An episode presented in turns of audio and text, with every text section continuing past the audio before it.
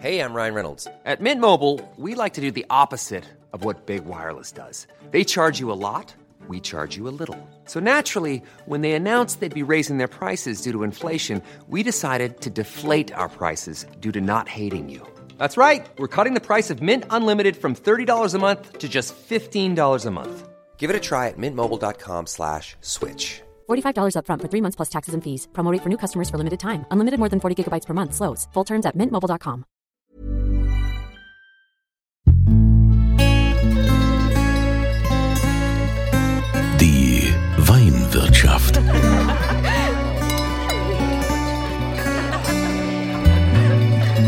Das schöne Leben mit Andreas Kunze. Herzlich willkommen in der Weinwirtschaft. Heute hat die Mosel neben mir am Tisch Platz genommen und da sagen wir erstmal Prost. Vielleicht sagt der, der neben mir sitzt, erstmal, was haben wir hier im Glas? Ein Riesling aus dem Bremer Kalmont, dem steilsten Weinberg Europas. So, dann wisst ihr ja schon ungefähr, wo wir sind. Wir sind an der Mosel in Brem, ziemlich kleiner Ort hier an der Mosel, aber eben bekannt durch den Bremer Kalmund. Und bei mir sitzt Kilian Franzen vom Weingut Franzen hier in Brem an der Mosel. Und ähm, Kilian hat eine sehr spannende Lebensgeschichte, auch mit dem Weingut. Letztendlich führst du ja das Weingut zusammen mit deiner Frau Angelina und ihr seid zu dem Weingut gekommen, eigentlich durch tragische Umstände, äh, eigentlich wie die Jungfrau zum Kind. Genau, also 2010 ist mein Vater tödlich verunglückt und Angelina und ich waren noch im Studium und haben das Weingut dann im Prinzip von heute auf morgen übernommen und mussten dann äh, ja, ins kalte Wasser springen und den Betrieb weiterführen. Ihr habt ja jetzt auch sogar schon ein Buch geschrieben, weil ja eure Geschichte schon, also das ist ja, ist ja nichts Alltägliches und die ist so spannend. Wie, wie, wie war denn da die Anfangszeit? Ja, am Anfang war es schon ziemlich holprig, ähm, einiges, was schiefgelaufen ist und was auch nicht so gut funktioniert hat. Aber wir haben uns da reingearbeitet und ähm, hatten viele helfende Hände und es ist dann immer besser geworden und jedes Jahr hat es einfach besser funktioniert. Das heißt also jetzt, du hast äh, dein, hast du ein Lehre, also hast du eine Lehre gemacht oder hast du noch studiert oder wie, wie hast du es denn dann äh, überhaupt äh, hingekriegt, dass du dich so gut mit dem Wein auskennst? Also ich habe zuerst mal eine Druckerausbildung gemacht. Also ich wollte eigentlich nicht unbedingt was mit dem Weinbau zu tun haben. Ich habe immer gesehen, meine Eltern da im Steilhang sich abrackern und äh, abends kaputt sind und hatte da äh, eigentlich keine Motivation für. Ähm, hab dann aber während der Druckerausbildung schon gemerkt, dass es auf jeden Fall nicht das ist, was ich mein ganzes Leben machen will. Und habe dann entschieden, ähm, mit der Angelina zusammen nach Geisenheim zu gehen. Und äh, ich habe Weinbau studiert und Angelina internationale Weinwirtschaft. Ähm, haben dann leider das Studium im dritten Semester abgebrochen also äh, als mein Vater verstorben ist, das Studium auch nicht mehr beendet, hatten aber immer viele Leute, die uns unterstützt haben, gute Mitarbeiter. Angelinas Bruder, der dann lange bei uns gearbeitet hat, der hat eine Ausbildung zum Weinbautechniker gemacht und ähm, ja, hatten einfach immer gute Leute, die uns unterstützt haben und dann äh, ging es immer weiter voran. Also du hast dein Studium gar nicht zu Ende geführt, hast aber das entsprechende Know-how ringsrum vermittelt bekommen. Und äh, ja, wie war denn dann so der erste eigene Jahrgang? Ja, ich sag mal, die ersten zwei Jahrgänge waren äh, vielleicht die schwierigsten, weil wir einfach nur geguckt haben, dass wir halt äh, ja äh, die Trauben optimal in den Keller kriegen und haben eigentlich wenig eigene Ideen gehabt, so oder eigene äh, ja unsere eigene Stilistik nicht vorangebracht. Und das ging so ab 2012. Ähm, bisschen weniger Alkohol, bisschen mehr Säure und ab da hat sich auch unser Stil so ein bisschen entwickelt und jedes Jahr auch weiterentwickelt. Und ähm, ja, einfach seitdem äh, macht es einfach noch viel, viel mehr Spaß. Also das Weingut gibt's ja schon äh, recht lange natürlich. Also äh, dein Vater hat das ja geführt, der hatte da ja mit Sicherheit seinen eigenen Stil, den du aber ja in dem Sinn gar nicht kanntest, weil du ja mit dem Weingut eigentlich nicht viel zu tun hattest.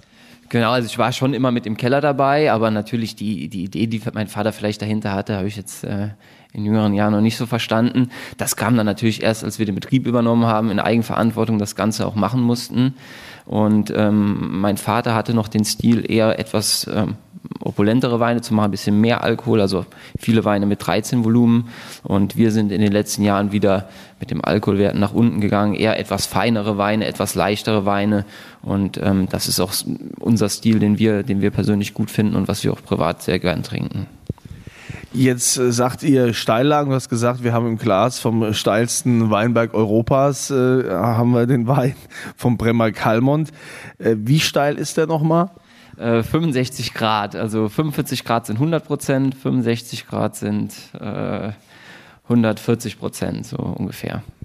Das heißt, man kann da ja, also mit, mit, Technik kann man da ja irgendwie gar nichts groß machen. Das heißt, ist das alles Handarbeit?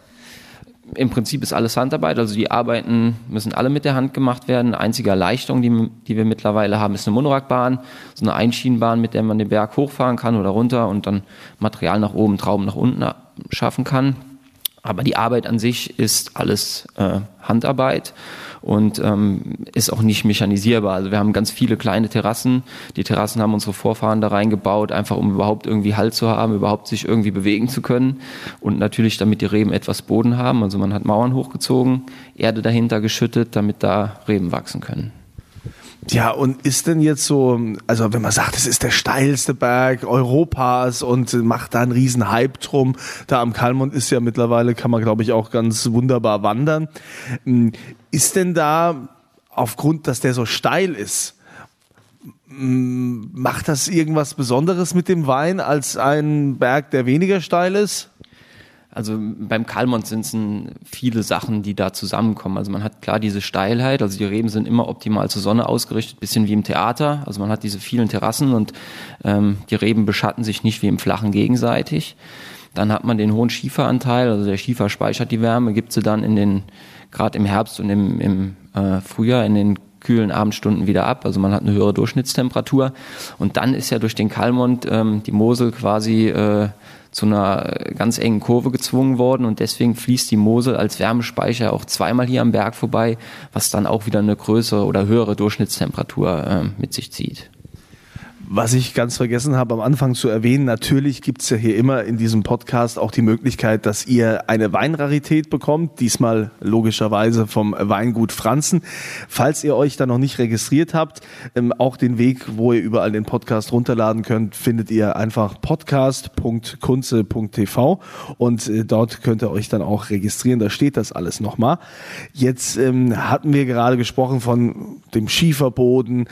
Ähm, natürlich die Mosel, man hat so das Gefühl, dass sie wieder so richtig gerade im Kommen ist, dass die Mosel also überall im Gespräch ist und Moselweine sind begehrt, gerade jetzt auch mit äh, der Erderwärmung. Ähm, merkt ihr das auch jetzt, äh, der Klimawandel an der Mosel, oder ist es eher so das Problem, was mehr in der Pfalz oder in Rheinhessen äh, vorrangig ist? Ähm, also große Probleme hatten wir jetzt die letzten Jahre eigentlich nicht. Das war eigentlich für uns eher eine positive Entwicklung jetzt mit 2019er Jahrgang zum ersten Mal etwas größere Probleme. Im, Im Sommer, als es dann hier gut über 40 Grad war, hatten wir einige Trauben, die ähm, Sonnenbrand hatten, also die wirklich durch die hohen Temperaturen verbrannt sind. Ähm, ja, das ist bis jetzt das Einzige, was wir an, an größeren Schäden haben, aber bis jetzt war es ansonsten eigentlich eine gute Entwicklung für uns. Was denkst du denn, warum ist der Moselwein jetzt gerade wieder so im Trend? Liegt das jetzt an den jungen Generationen, also viele junge Winzer? Ich meine, wenn ich bei euch sehe, ihr habt ja zum Beispiel auch ein super Logo, was ihr da teilweise selbst entworfen habt. Da gibt's ja immer im Sommer so einen Wein. Der Sommer war groß, ähm, jedes Jahr ein anderes Logo. Oder ist es tatsächlich auch die Qualität? Ich meine, Mosel war ja lange Zeit mal verpönt. Ähm, was denkst du, ist so das Erfolgsrezept der Mosel, was sich da jetzt gerade überall, was da durchschlägt? Also es sind mit Sicherheit mehrere Faktoren. Zum einen, ähm, dass klar die neue Winzergeneration offener ist, in der ganzen Welt unterwegs war, auch ähm, für andere Weinstile offen ist und sich viel mehr damit beschäftigt, auch die Qualität zu steigern. Zum anderen natürlich, dass die, die äh, Mosel diesen schlechten Ruf bei der älteren Generation ein bisschen abgelegt hat, die jüngere Generation auch ganz äh, unbelastet an das Thema Moselwein rangeht und auch mal einen süßen Kabinett trinkt, was ja lange Zeit so ein bisschen verschrien war. Und ich glaube, diese Kombination tut der Mosel gerade ganz gut und wir merken es auch extrem, ähm, dass der Moselwein in Deutschland ähm, wieder mehr gefragt ist, aber auch in der ganzen Welt. Ja, ich meine, also früher war ja Moselwein war ja der Exportschlager, ne? also ganz äh, ganz früher, wo also alles hier, äh, gerade in Traben-Trabach und so, da gab's ja extra äh, auf die Schiene ging es dann hier mit der Bahn transportiert zurück nach Preußen. Aber jetzt, wenn ich jetzt mal so schaue, auch diese Steillagen. Jetzt ist es also äh, alles nur Handarbeit und äh, ist das denn auch, wie, wie ist das mit Preis-Leistung? Ich meine, kriegt ihr das überhaupt bezahlt? Findet ihr überhaupt noch Leute, die bereit sind, diesen Job zu machen? Das ist ja schon ein Knochenjob. Natürlich muss so eine Flasche aus dem Steilhang ein bisschen teurer sein, anders funktioniert's nicht. Ähm, aber wir haben halt hier den, den Vorteil, dass der Klettersteig durch den Kalmont führt und viele Leute, die das vorher vielleicht oder nicht bereit sind, ein bisschen mehr für so eine Flasche auszugeben, dann durchlaufen und schon sehen, ah ja, das ist, das ist wirklich steil und das ist wirklich viel Arbeit und so dieses Bewusstsein ähm, einfach ähm, steigt dafür auch ein bisschen mehr Geld auszugeben für so eine Flasche aus so einer Lage. Gut, es ist ja generell so, dass mittlerweile die Weinpreise anziehen. Ja, also ich sag mal, für fünf Euro wirst du keinen Wein mehr von der Mosel bekommen. Wie ist das bei euch so, so der Einstiegswein? Was, was kostet der bei euch? Also beim Riesling geht es bei uns los bei 8,50 Euro. Das ist der Quarzitschiefer, das ist unser Gutsriesling. Der kommt auch schon aus relativ steilen Weinbergen, aber ähm, nicht so viele kleine Terrassen, also Bereiche, die mal flurbereinigt wurden. Und dann aus dem Kalmont ähm, kostet der Einstieg im Moment bei uns 14,50 ähm, großes Gewächs 24 Euro und das große Gewächs aus der Fachkaul, was eine ganz kleine Parzelle im, im Kalmont ist, kostet 59 Euro. Und kann ich äh, diese gerade diese, diese großen Gewächse jetzt von der Mosel, wie lange kann ich die liegen lassen? Also wir waren jetzt auf einer Verkostung in Berlin, da gab es große Gewächse von 2005, die waren perfekt, also super frisch, jugendlich. Das heißt, man kann die schon ein paar Jahre wegpacken, ja. ja also zehn Jahre Minimum ja, zehn Jahre ist kein Problem. Aber gut, dann muss man ja natürlich genug kaufen, damit man jedes Jahr auch probieren kann, ob die Weine, wie die jetzt, äh, wie die sich entwickeln, sagt man ja immer. Das ist für den Winzer natürlich perfekt. Also man muss dann jedes Jahr eigentlich zwei Flaschen probieren, damit man immer auf dem neuesten Stand ist, ja.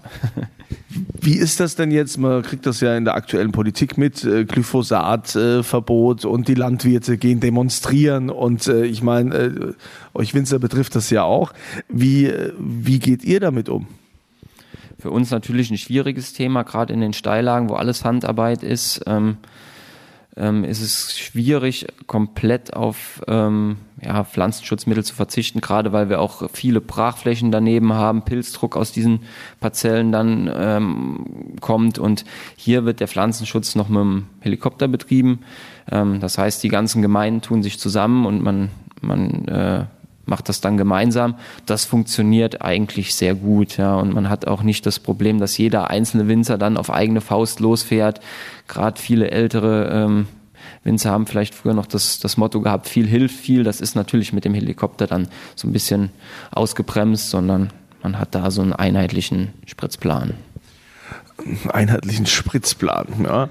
ja, und wie ist das so, so generell so, so der Zusammenhalt? Ich meine, ihr seid ja jetzt schon auch äh, klar ein traditionelles Weingut, äh, was aufgrund jetzt der jüngsten Ereignisse eures Schicksals ja doch ähm, eher einen moderneren Weg geht. Was sagen denn da so die Kollegen im Ort oder in der Umgebung?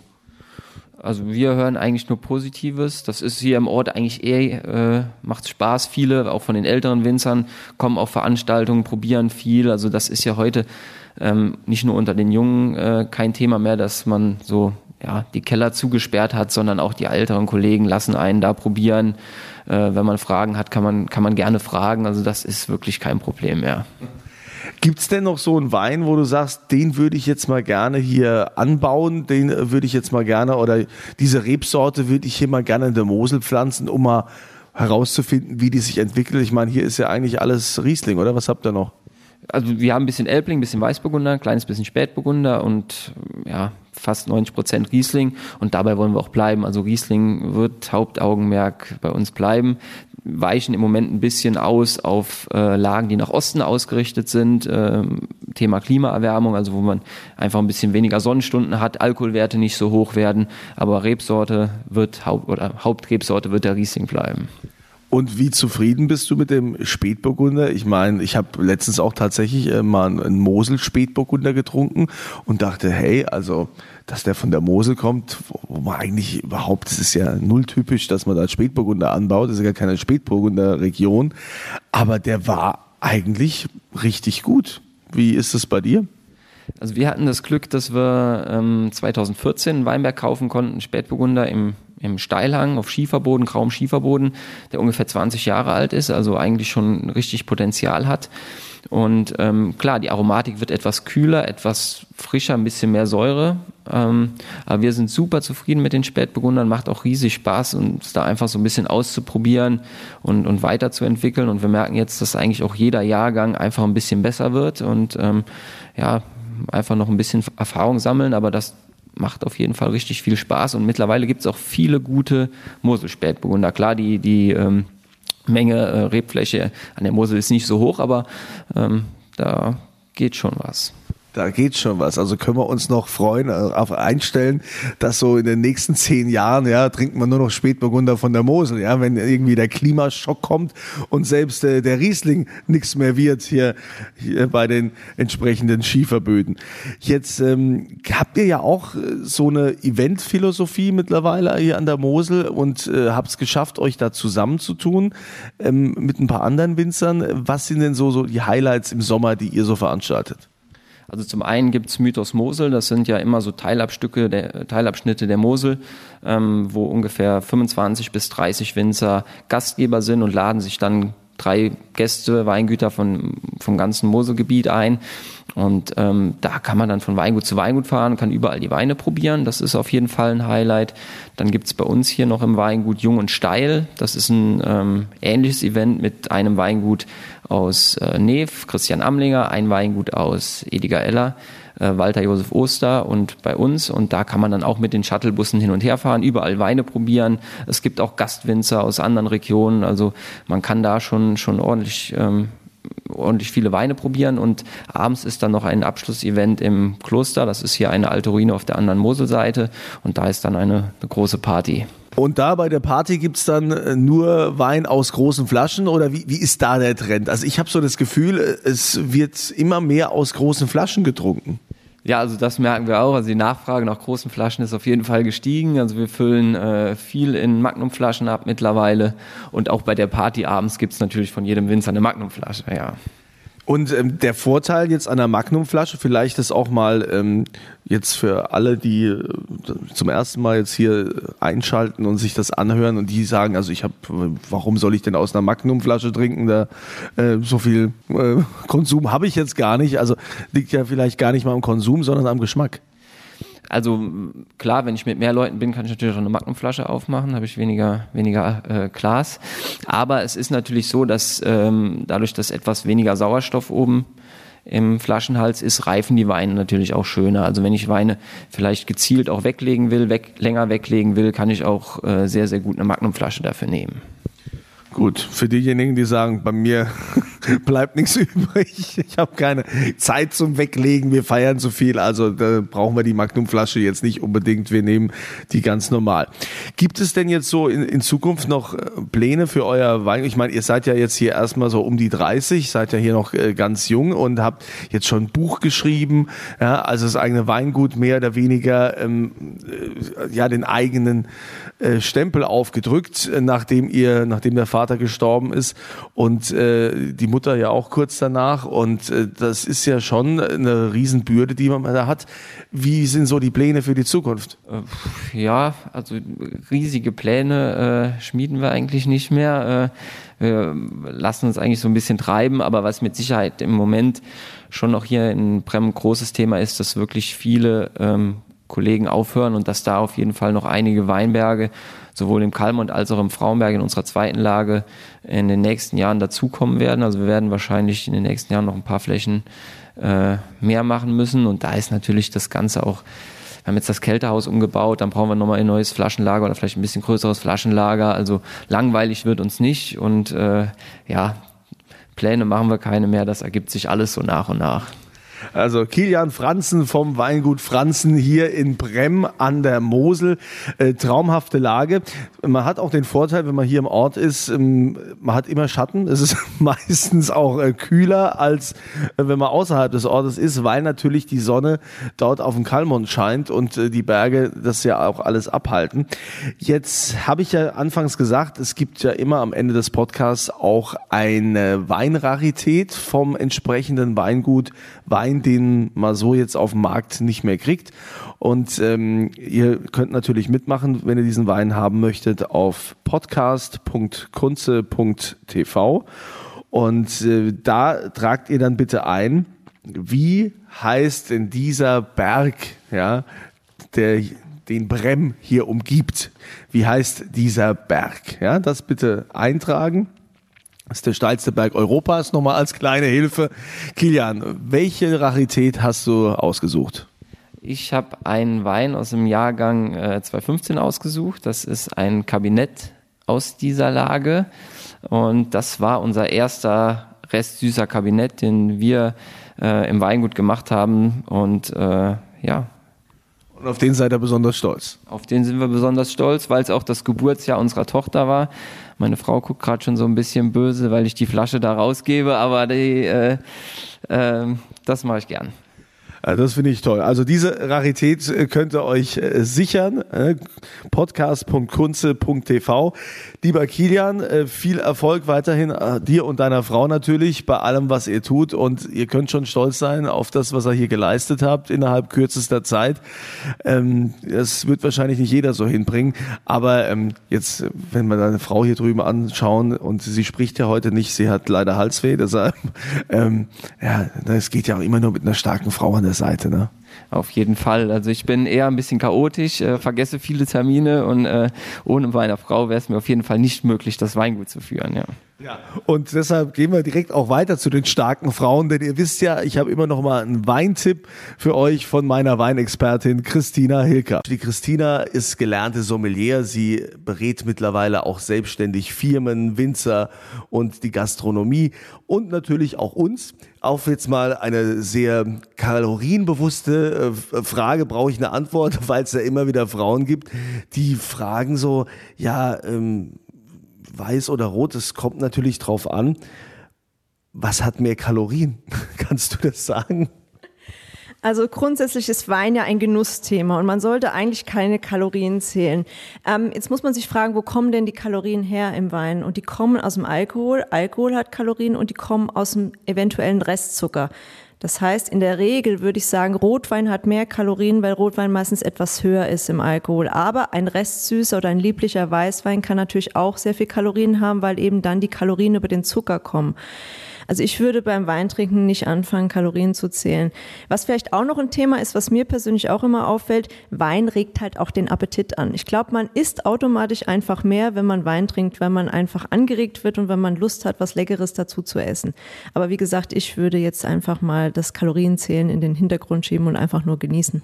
Ich als Genießer würde so eine Frage ja auch nie stellen. Ne? Aber man muss es ja mal stellvertretend auch tun für, für alle Frauen, die da sehr kalorienbewusst leben. Vielen Dank, Weinexpertin Christina Hilker. Sie wird hier immer am Ende des Weinpodcasts natürlich Rede und Antwort stehen. Und wenn ihr auch mal eine Frage habt, könnt ihr die natürlich schicken per Mail an info.kunze.tv. In diesem Sinne euch ein schönes Wochenende und ich freue mich, wenn ihr wieder dabei seid bei der Weinwirtschaft. Bis zum nächsten Mal.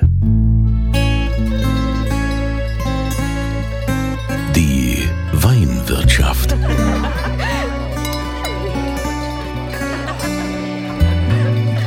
Das schöne Leben mit Andreas Kunze.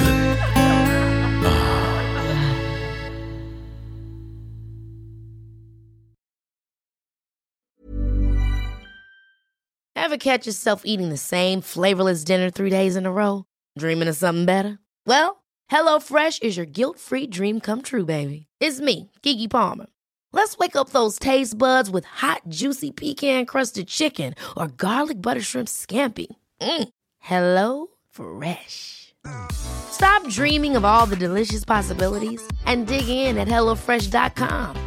Let's get this dinner party started.